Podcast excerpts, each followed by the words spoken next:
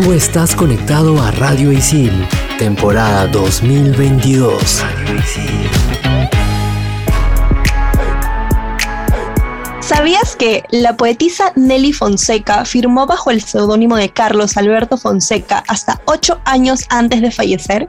Hoy en Explícame esto, escritoras peruanas. Bien, para terminar la clase, ¿alguna pregunta, chicas y chicos? Sí, yo. ¿Es mejor el vacío de la vida o la vida eterna después de la muerte? Ajá. Yo tengo otra. ¿Vivimos en un sistema económico y social de esclavitud moderna? Ok. Si existen las realidades paralelas, ¿cómo sabemos si estamos en la realidad o la paralela? Ya. Mm. Y cuando quieres dejar de pensar en algo, ¿estás pensando en dejar de pensar en algo? ¿Qué? ¿Qué? Bueno, estoy seguro que para todo esto hay una explicación. ¿O no? Aquí empieza. Explícame esto por Radio Isil.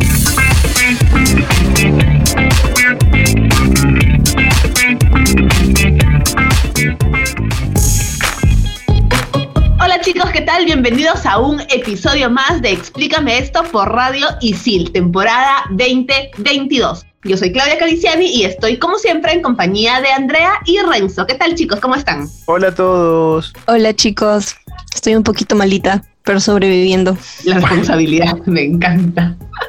El día de hoy tenemos un programa, tenemos una edición cultural de Explícame esto. Ay, ay, ay. Eh, el- así es, el día de hoy vamos a hablar de todo lo que es la representatividad femenina dentro de la literatura peruana. Porque si bien es cierto, eh, en la actualidad ya tenemos escritoras peruanas bastante conocidas, ya es bastante común que una mujer sea escritora, al inicio no lo era, porque debido al rol que se le había impuesto a la mujer a nivel social, eh, desde que surgió la literatura peruana, la mujer solo tenía un papel de acompañante del protagonista o de musa de los diversos autores de poesía. No era usual que ella sea la escritora. Ahora, ¿qué te parece, Claudia, si empezamos un poco a contextualizar o más bien hablar de los antecedentes, de cómo ha sido históricamente el rol de la mujer en la literatura peruana? Bueno, en primer lugar, hay que mencionar a, a algunos hombres en esta situación para que no sean solamente chicas, porque también de una u otra forma ellos aportaron algo muy positivo para la reivindicación de la mujer. Y me refiero a, por ejemplo, los intelectuales Francisco de Paula González Vigil y Mariano Amézaga. Y en cuanto al ámbito de la literatura como tal, está el escritor José Domingo Cortés, que también lo vamos a mencionar un poquito más adelante. Por otro lado, está también la reforma educativa de Manuel Pardo y Lavalle en 1873, pero con estas mm, la mujer realmente solo tuvo acceso a los colegios exclusivamente para estudiar poesía y retórica, pero bueno, es más o menos de lo que estamos hablando ahora, ¿no? Pero fue un gran avance para la época porque recordemos que a la mujer ni siquiera se le permitía ingresar a las aulas, ella no podía estudiar. Eso, eso es muy cierto, pero también creo que es importante recordar esto para contrastar un poco, porque a ver, esta reforma para los hombres, ¿qué significaba? Que la educación pública se iba a descentralizar y la educación primaria iba a ser obligatoria, pero para so- solo para los hombres, para las chicas, bueno, como ya mencioné, solamente tenían acceso a estos dos cursos, ¿no? Y bueno, en este contexto es que las mujeres empezaron a crear revistas y diarios escritos y dirigidos por ellas. Está, por ejemplo, el álbum de 1874 y la alborada de 1875. Son como que los más, los más resaltantes, pero en realidad habían un montón. Es importante resaltar que muchas escritoras, debido a su contexto, pues no pudieron firmar con su nombre. Debían firmar bajo seudónimos masculinos para conseguir ser publicadas. Ajá, y esto era algo que no solamente pasaba acá en Perú, esto es algo que pasó a nivel mundial, incluso pasa eh, en la actualidad, que hay, hay diversas autoras que por a veces motivos no publican las obras con su nombre real, sino que usan un seudónimo, que por lo general es un seudónimo masculino, que es este, mm, o sea, creo que un caso bastante, bastante conocido por todos, es el caso de J.K. Rowling. Ella firma como J.K. Rowling justamente porque su autor le dice que con las iniciales, al no poder identificar si es un, un hombre o una mujer el autor de, mm, del libro, iba a tener mayor posibilidad de aceptación. Así también hubo varias autoras que iniciaron diversas corrientes literarias, como es por ejemplo el caso de Clorinda Mato de Turner, eh, en 1889 publica Ave sin nido y esta novela es considerada una de las novelas fundadoras del realismo en toda Hispanoamérica y también una, una, una obra pionera en denunciar la situación que vivían los indígenas, todos los maltratos, todos los abusos por parte de, de, diversas, de diversas clases sociales diferentes. De hecho, fueron las mujeres las que empezaron a visibilizar sobre la esclavitud, las diferencias sociales, las brechas sociales, etc. Por otro lado, está también Mercedes Cabello de Carbonera. Ella eh, fue la iniciadora del naturalismo con obras como Sacrificio y Recompensa, que recibió un pre el premio Ateneo de Lima en 1886, Blanca Sol o El Conspirador. En cuanto a las poetisas, hubo muchos de sus poemas que empezaron a ser publicados o aparecer en antologías como El Parnaso Peruano. Creo que la poetisa más, más conocida o más famosa quizás eh, fue Blanca Varela y que también a la vez fue una de las pioneras del periodismo cultural editado por mujeres y es también una de las voces más importantes y reconocidas de la poesía latinoamericana del siglo XX. Es más, acá justo antes de, grabar el programa conversábamos de la librería Blanca Varela que se especializaba justamente en esta autora que hay acá en Miraflores. Eh, bueno, también hablando de, escritoras, eh, ahí se me fue el nombre de la pareja Jaime Bailey, también es escritora, Silvia, Silvia Núñez del Arco. Silvia Núñez del Arco. Para situarlos un poquito en el tiempo a la gente, estamos grabando a mitad de mayo, ya hubo la presentación del libro de Silvia acá en, en la capital peruana. No se alarmen si empiezan a buscar las noticias y creen que los estamos estafando. No, no fue así.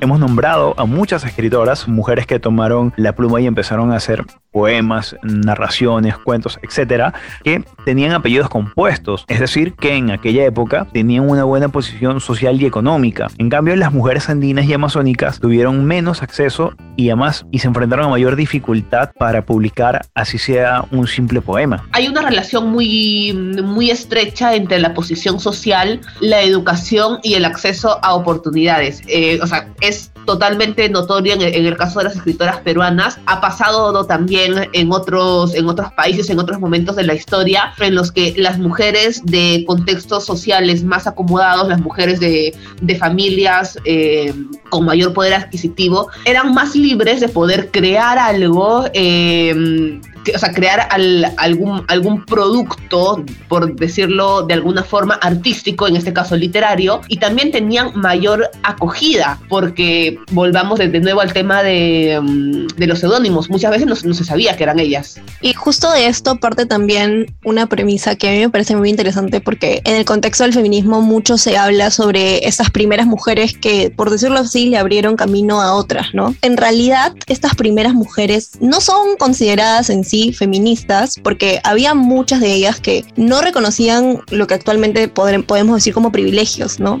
Justamente como Claudia lo, comentaba, estas mujeres al tener una mejor posición social, económica, tenían más acceso, más oportunidades, etc. Ah, bueno, en este caso Perú es súper centralizado, todo es Lima, Lima, Lima, entonces obviamente ahora todavía es así, pero imagínense en esa época. Es bueno dejar en claro que en realidad estas primeras mujeres no son consideradas feministas. Sí son consideradas pioneras, etcétera, pero feministas como tal no, porque Incluso habían muchas de ellas que escribían acerca de cómo confirmaban que el rol principal de la mujer estaba relacionado al cuidado y a las tareas domésticas, que es lo que se promovía en esos tiempos. Y habían otras que, pues era como que la contraparte, ¿no? Decían, no, no, no es que tengamos como un rol establecido, que por naturaleza nos tenemos que encargar de eso, más bien queremos romper este paradigma, ¿no? Y es también un poco la realidad sobre la que, la que escribían. Por ejemplo, eh, en el caso de Flora Tristán, si bien es cierto, ella ha escrito un par de textos académicos sobre feminismo, no se la considera tanto una escritora como si una feminista. Y yo creo que también hay que tomar en cuenta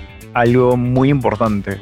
Estas escritoras, sean las mujeres muy partidarias del feminismo y los hombres muy contrarios a esta, esta postura de pensamiento, que esas mujeres son hijas de su tiempo, al igual que los escritores de aquella época. Todos son hijos de su tiempo, han recibido una educación y una formación en las cuales trataban de hacerle ver a aquellas personas que los rodeaban que estaban conformes o disconformes con alguna situación. O sea, y es también un poco el tema de, de, de estas autoras. Estas autoras están enmarcadas dentro de una época, dentro de contextos muy particulares, que es también lo que marcan su producción literaria. Por supuesto, y yo siento que de aquí a unos cuantos años aquello que nosotros pensamos que es correcto o que está bien, seguramente dentro de 70 años alguien va a decir, lo que pensaba la gente, explícame esto, no está bien, porque esto no, en, en el 2145 las cosas no son así, porque Y esa es la idea, ¿no? Porque irre- irremediablemente todos somos hijos de una época. Cerramos este bloque y nos vamos a una pequeñísima pausa aquí en Explícame esto por Radio Isil, temporada 2022.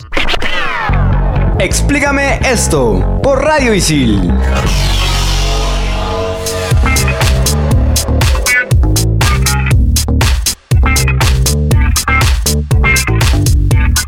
Y regresamos con más aquí en Explícame esto, temporada 2022. Estamos hablando sobre el papel de las mujeres en la literatura peruana. Y la frase célebre llega gracias a Parnaso Peruano de José Domingo Cortés, una antología que incluyó poemas escritos por mujeres. Si para los escritores no hay en América un teatro, ni un aplauso, ni una felicitación, para las mujeres apenas hay algo más que indiferencia. Desolador, pero súper cierto. pero cierto. Pero cierto. Sí. Igual esta frase es muy contextual al siglo XIX, que fue cuando se lanzó este, esa antología. Eh, así que, ¿qué tal si mejor ahorita ya nos enfocamos en la actualidad? ¿Cuál es el papel de la mujer en la literatura actual? En primer lugar, eh, hay que centrarnos un poco en... No sé si conocen al Comando Plat, no sé si han escuchado en algún momento de este Comando. Es un, es un grupo de feministas, escritoras, artistas, intelectuales que hacen activismo literario feminista y existe desde agosto del 2017. Y básicamente en este espacio denuncian la violencia que ejerce el patriarcado contra las mujeres en la literatura, la academia y el arte. Una de sus últimas iniciativas es el mapa de escritoras peruanas, el cual busca recopilar, visibilizar y difundir la obra de escritoras peruanas provenientes de diversas regiones del Perú y abarca géneros como la poesía, la narrativa, la dramaturgia, el libro álbum y la literatura oral, así como la escritura en lenguas originarias. Eh, si bien es cierto, en la primera fase del proyecto se han presentado 25 autoras de las 200 que tienen. Esta es una iniciativa que también está siendo replicada por la Casa de la Literatura Peruana. Justo a finales de mayo hay un evento en el cual se analiza la obra de tres poetas peruanas contemporáneas que escriben en eh, lenguas originarias, que son principalmente Gloria Cáceres, Chasca Ancaninahuamán y Dina Ananco. El objetivo de este, de este evento, que es un evento online, es estimular la investigación literaria de los diversos poemas que se han escrito en quechua y wampis y también revisar un poco cómo se representa todo el tema de la, de la naturaleza y el amor y la cosmovisión andina y amazónica, que son temas muy presentes en las obras de, de estas escritoras. Cabe resaltar que este proyecto fue beneficiario de las líneas de apoyo económico para el sector cultural. Eso también ha sido algo súper positivo en cuanto al, al- a este grupo feminista, porque obviamente está aportando un montón, no solamente mujeres, sino también al- a la literatura peruana. Incluso ellas como que se han comprometido a seguir investigando, porque de hecho que como históricamente la mujer no ha tenido un, un rol activo en la literatura peruana, pues hay un montón de escritoras que han pasado desapercibido o que simplemente no se conocen en realidad como deberían. Y si ustedes ingresan a esta plataforma, tienen una página web, van a ver que está la biografía de cada una de las escrit- de estas 25 autoras y están también todos los títulos de sus obras. Ahora, hace un rato comentábamos que es muy cierto que actualmente nosotras las mujeres tenemos muchos más accesos en comparación a antes. Sin embargo, hay que reconocer que todavía pues hay una brecha muy amplia de muchas cosas por solucionar a nivel sistemático, etcétera. Está, por ejemplo, la brecha educacional por la que muchas niñas y mujeres no tienen ni siquiera la oportunidad de aprender a leer o escribir. Si hablamos de cifras exactas, por ejemplo, en el 2020 del total de personas analfabetas del país, casi el 75% eran mujeres. Esto obviamente crea una gran diferencia de oportunidades entre mujeres y hombres. Y siendo específicos sobre el acceso a libros, aunque hay casi 500 bibliotecas públicas en todo el Perú, en el 2017 solo el 2% del total de peruanos asistía a una. Y en cuanto al acceso a Internet, en el sector rural específicamente, el 18% de mujeres lo emplea frente al 26% de los hombres. Sí, lamentablemente eh, toda esta preferencia para que el hombre tenga mayor acceso a, a todo, en verdad, a, a todo tipo de oportunidades, no, no se da solamente en el ámbito de la educación, porque según UNICEF, en algunos hogares quienes tienen el mayor control y tiempo libre para hacer uso de los dispositivos con conexión a Internet son los hombres, mientras que las mujeres, como desde hace muchos años se estila, eh, siguen siendo relegadas básicamente a lo que son las labores domésticas y de cuidado de hermanos y, de, y de niños en general. Siendo, siendo francos, la realidad es que tenemos Claudia, Andrea y yo son muy diferentes entre sí. Imagínense las, las diferencias que tiene la gente que vive en los pueblos de Ayacucho, de Cusco, de Huánuco, de todas estas, eh, de toda esta zona y no hablemos de la gente de la selva, que también tienen otros problemas en cuanto a, lo geográfico. Otra de las barreras que también hay que muchas veces no se toma tanto en cuenta es el tema del idioma. Si bien es cierto, el, el español es el idioma oficial, no es el idioma materno de todo el mundo. Hay muchas personas y ahora también no solo se ve en la literatura, también se ve en la música, en temas audiovisuales, en creación de contenido, incluso en redes sociales. Se le está dando más protagonismo a los idiomas tradicionales, como por ejemplo el quechua, el aymara, los dialectos de la selva. Entonces hay producción cultural en estos idiomas también. El tema es que no son difundidos, no hay, no hay una representatividad de todo esto. Y ojo que te tengo un dato ahora que acabas de nombrar las lenguas originarias. Google en su último evento anunció que el traductor va a incluir quechua y aymara y lo van a incluir entre los próximos meses del 2022. O sea, no hay justificación para decir, es que no tengo cómo aprender quechua, no tengo cómo aprender aymara. Google te la está poniendo fácil. Lamentablemente también la verdad es que hay como cierto rechazo, ¿saben? A, a, bueno, lenguas originarias o a estos dialectos los que comentamos. Hay, hay mucha discriminación, entonces es por eso que no hay una real valoración. Por ejemplo, les cuento que eh, la primera peruana en sustentar una tesis en quechua se llama Roxana Quispe Collantes y eso fue hace se poco, me parece que fue en el 2019, si no mal recuerdo. Yo le pondría incluso más, yo le pondría que fue en pandemia, porque sí me acuerdo de haber visto esa, no, esa noticia. Ya ves, finales del 2019, inicio de 2020. Pero 2019, cuando todos sabemos que, como tú has dicho, el, el quechua es eh, nuestro, nuestra lengua materna, ¿no? Se necesitan estrategias a nivel nacional, ¿sabes? O sea, esto es como ya algo que se necesita atacar de manera profunda. No es simplemente que cada uno de manera individual empecemos a cambiar nuestro pensamiento, que obviamente que sí es importante, pero creo que eh, lo que se necesita es cambiar esta situación de manera más panorámica. Ajá, y también, o sea, una forma de, de cambiarla es justamente generando espacios, o sea, no, o sea, no, no, se, no se necesita encajarlo en un marco legal, sino que también se pueden generar espacios eh, de difusión, que es justamente el tema de, de nuestro top 5, en el cual estamos hablando de plataformas, o sea, espacios básicamente para difundir todo lo que es literatura femenina peruana. Así que volvemos en el siguiente bloque con el top 5 de Explícame esto por Radio Isil en este programa dedicado a todas las escritoras femeninas peruanas. Explícame esto por Radio Isil.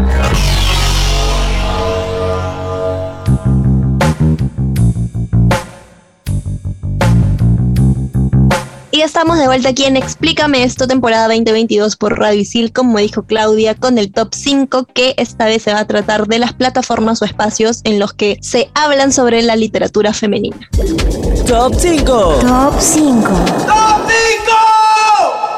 Top 5. Heroínas peruanas. Es una asociación sin fines de lucro que produce material educativo, como su libro 20 heroínas peruanas, en el que visibilizan a mujeres que tuvieron papeles relevantes en el Perú, incluyendo a muchas escritoras como Mercedes Cabello. Este proyecto es muy interesante porque está como dirigido a niños y les enseñan a los niños y a las niñas obviamente acerca de peruanas que han sido muy importantes en la historia del Perú de una forma muy didáctica, incluso venden como unos kits de juegos de memoria, una cosa así. Me parece súper chévere y muy didáctico también, ¿no? Porque a veces tú relacionas la historia con algo aburrido y en realidad ellos lo, lo bueno, ellas lo han dirigido de una forma excelente.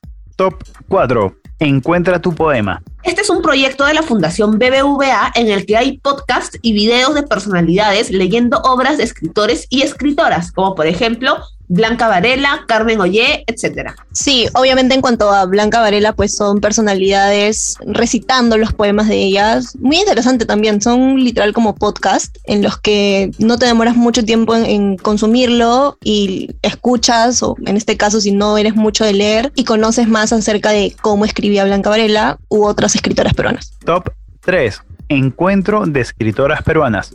Este es un evento realizado por IFNA Cultural en el cual diferentes expositoras tocan temas relacionados a la literatura femenina, el panorama actual para las mujeres en la actualidad y otros temas. El primer encuentro se dio en el 2019 y sigue hasta el día de hoy. Top 2. Biblioteca Nacional del Perú. Principalmente en su cuenta de YouTube hay muchos conversatorios relacionados a escritoras peruanas, además de participar en eventos virtuales latinoamericanos relacionados al mismo tema. Por ejemplo, en marzo del 2022 se realizó el encuentro Mujeres de Letras, que fue organizado por el Centro Regional para el Fomento del Libro en América Latina y el Caribe. Bueno, obviamente la Biblioteca Nacional también se encarga de visibilizar y promover, así que hay un montón de material audiovisual muy interesante. Recomiendo su página web y su cuenta de YouTube. 1. La Casa de la Literatura es una institución del Ministerio de Educación que busca promover y difundir la literatura peruana. Constantemente brindan talleres, encuentros, eventos y artículos relacionados a la literatura femenina. Pueden visitar su página web en la que recopilan todo este material y además cuentan con una programación mensual para actividades presenciales y virtuales. Si es que nunca han ido a la Casa de la Literatura, la recomiendo porque es demasiado linda y hay un montón de información de, de una forma tan didáctica porque hasta en las paredes le poemas. Es, es muy bonita, de verdad. Les recomiendo a todos si es que no han ido. Y obviamente también leer su material, que es 10 de 10. Me acuerdo que a raíz de la pandemia y de la cuarentena surgió un segmento en su página web que se llama Literatura desde casa, algo así. Y ahí recomendaban a un montón de escritoras peruanas también para que tú pues vayas chequeando sus poemas, sus escritos, etcétera. Y con esto llegamos al final de nuestro programa. De verdad ha sido una conversación bastante amena, bastante nutritiva para el espíritu y obviamente aquí dan ganas de leer. Obviamente que sí, espero que todos hayan estado apuntando en una lista los pendientes, porque algo que leí en una de estas páginas que estuve por ahí investigando fue que mientras más escritoras peruanas se, eh, como que se encuentren, se, claro, se encuentran básicamente porque es toda una investigación, es como que más vistas del mundo de su tiempo, porque obviamente en la literatura normalmente se ha visto todo desde la perspectiva del hombre, pero obvio, desde la perspectiva de la mujer que tenía un tipo de vida totalmente diferente, es un contexto literal totalmente diferente. Entonces es genial también este contraste y a la par también es genial que hoy por hoy haya mucho más espacios para que se difunda y se visibilice. Entonces que este programa no solo haya sido para conocer a más escritoras peruanas y más escritos de ellas, sino también para empezar a reflexionar sobre la importancia de su trabajo y de su labor en la literatura peruana. Y animar también a todas, a, todas aquellas chicas que en algún momento agarran y dicen como que, ay, no, o sea, que tienen ganas de escribir y que en algún momento se ponen a pensar y dicen como que, ay, no, no, no, tengo el acceso o no tengo la oportunidad o escribo mal X, a que nada, a que se lancen, a que lo sigan haciendo, porque al final las oportunidades que se tienen ahora son bastante más, eh, son bastante más grandes, son bastante más accesibles, eh, hay una mayor difusión también a lo, a lo que había antes y obviamente se espera de que esto siga creciendo y que cualquier persona, cualquier chica, cualquier persona en general pueda agarrar y decir, ok, yo quiero ser escritor y lanzar los poemas o los escritos, que sea conocido, que sea un de, difusión a todo lo que es la, la literatura y la cultura peruana. Por supuesto, lo importante es que se animen, que escriban, así sea un blog. Posiblemente estás escribiendo una maravilla y por ese miedo al que dirán, no lo haces. Ve, escribe, públicalo. Hay miles de plataformas electrónicas que te ayudan en la, en la publicación de contenidos. Comparte con, con el mundo tu creatividad. Haznos saber tu realidad y forma parte de este grupo de escritoras peruanas de las cuales hablamos acá en Radio Isil. No hay tiempo para más, chicos. Nos vamos. Chau. Esto fue Explícame esto por Radio Isil, temporada 2022. Nos escuchamos en el siguiente programa. Chau, chau. Bye. Tú estás conectado a Radio Isil, temporada 2022. Radio Isil.